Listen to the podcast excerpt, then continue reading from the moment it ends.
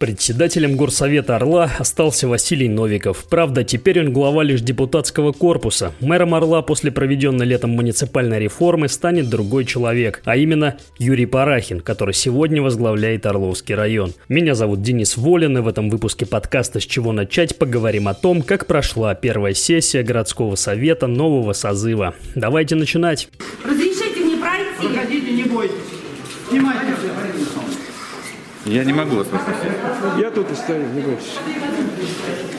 Первое после выборов заседание представительного органа города прошло 25 сентября. Началось оно со скандала, когда на входе в администрацию Орла двое из ларца, что называется, отказались пропускать депутатов из команды Виталия и Игоря Рыбаковых. Мужчины в масках, представившиеся комендантами, оказывали агрессивное сопротивление народным избранникам и даже провоцировали их на конфликт. В какой-то момент в коридоре администрации царила атмосфера назревающего мордобоя, но, к счастью, этого удалось избежать.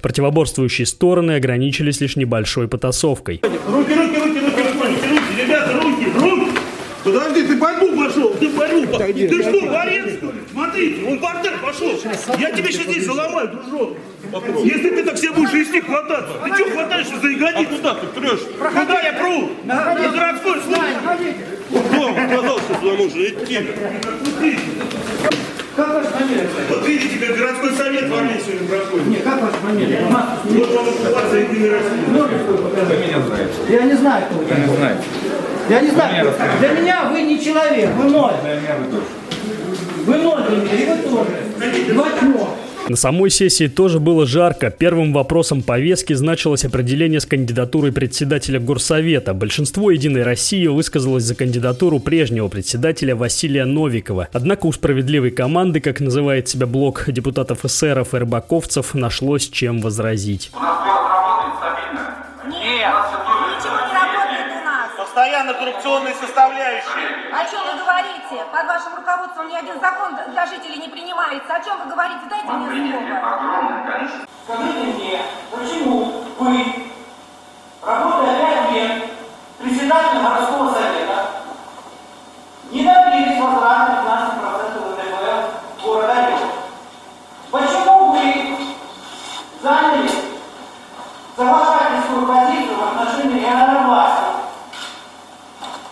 в ущерб жителям города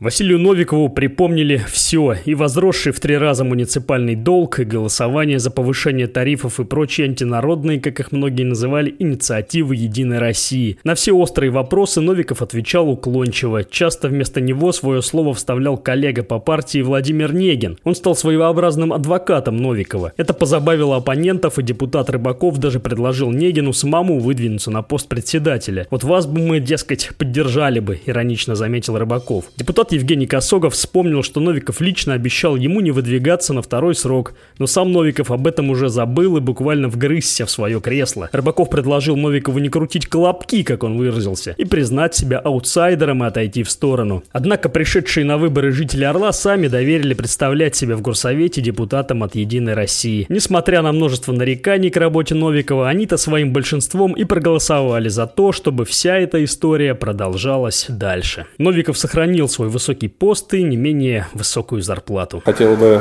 сказать, что оказанное доверие, определение высоких стандартов в нашей работе – это первое, что необходимо будет делать. Впереди огромный объем практической работы, я в полной мере чувствую и осознаю ответственность за возложенные мне обязанности.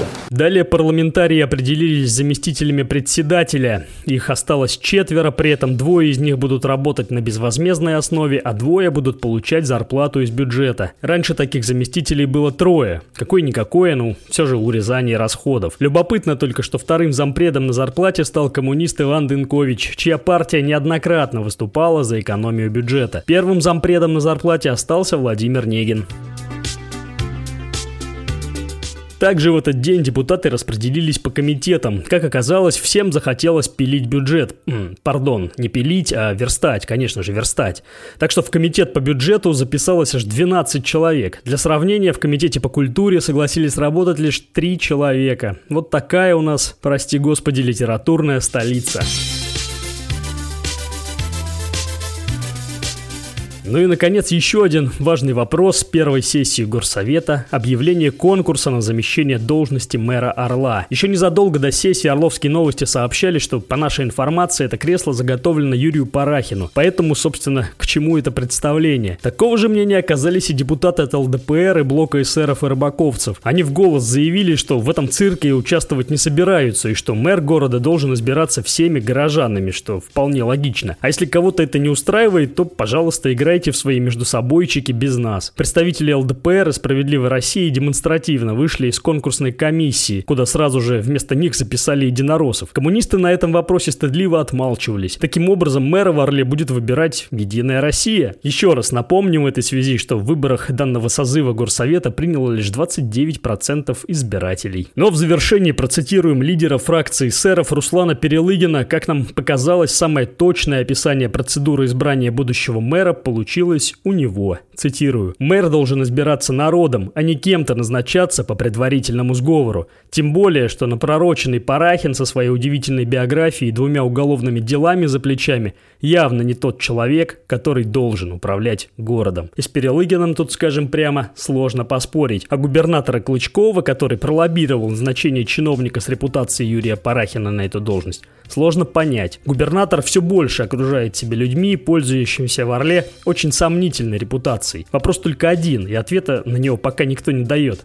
Зачем? На этом на сегодня все. Слушайте и другие наши подкасты на площадках Apple Podcast, Google Podcast, Яндекс Музыка и в нашем официальном сообществе ВКонтакте. Не болейте, до новых встреч в эфире. Пока-пока.